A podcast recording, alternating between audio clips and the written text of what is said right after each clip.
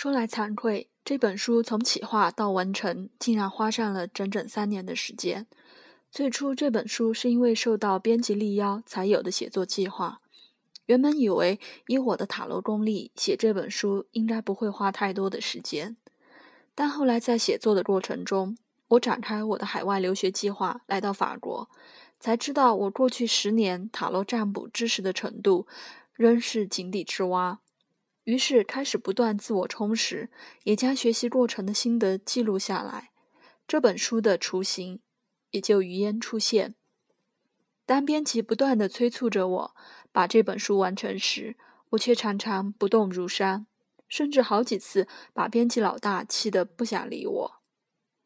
这都只是因为想要创造出一本完整而又实用的塔罗书，是我和编辑的共同梦想。也因而让我不得不更小心的注意书内文字对塔罗的诠释。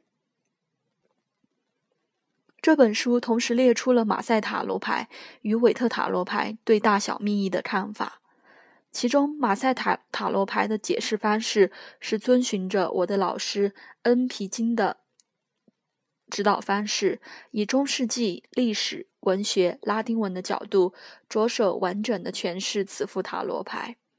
而韦特塔罗的部分，则参考 A.E. 韦特的著作以及多位占塔罗占卜师的见解，所以此书可以说是一本结合了许多研究成果的完整塔罗占卜工具书。塔罗牌在台湾仍以韦特所创造的韦特塔罗为主流，这也是英语世界国家的主流。但是在欧陆，许多塔罗占卜师却喜欢用马赛塔罗牌。那是因为马赛塔罗牌保留了更为传统的塔罗特色。或许你觉得奇怪，但是仔细研究马赛塔罗牌之后，你就会明了塔罗牌真正的深处与意涵。当我和许多朋友讨论我要写一本书，包含传统马赛塔罗的塔罗书时，有的朋友兴致勃勃地等待，毕竟马赛塔罗是塔罗牌的原型。但是，因为它的大部分解释资料是法文，国内少有翻译，加上解释方法五花八门，让人分不清是真是假。而有一部分的朋友却直接说：“算了啦，别浪费时间，马赛塔罗在台湾又不流行。”和编辑讨论过之后，我们仍坚持这样的写法。因为许多时候，当你不了解某些事情时，是必须回到最初的基本状态，才能够找出原因。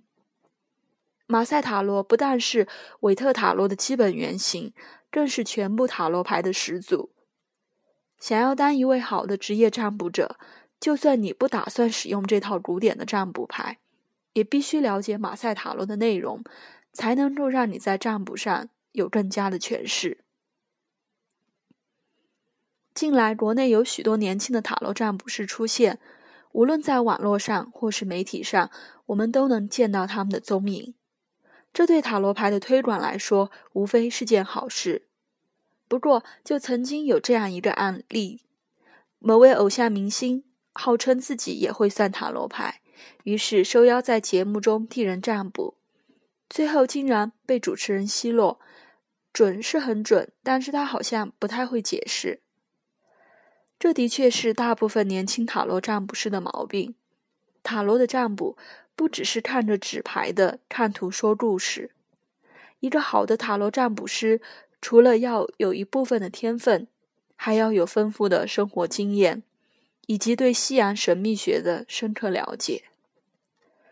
这些我们在媒体上遇到的年轻占卜师，有着相当不错的天分，大部分的人不够用功。对西洋神秘学一知半解，或是生活历练不够，这样的占卜师是无法给人强烈的说服力。如果因此自满而拒绝继续深入研究，也只能算是半吊子。所以，我的老师告诉我，告诫我，与其进行这样的占卜方式，还不如直接去看水晶球说瞎话。而我也希望以这句话与大家共勉之。感谢在写作过程中帮忙的同学：M. 马利诺、J. 科勒、有他们的鼓励和帮助，才能让我顺利的完成这本著作。也感谢我的家人对我的完全支持，更感谢我的老师 N. Pregent，让我不止在塔罗的占卜上有更多的领悟，更让我对人生有了更开阔的看法。最后，感谢编辑始终没有放弃这个计划，自将此书献给大家。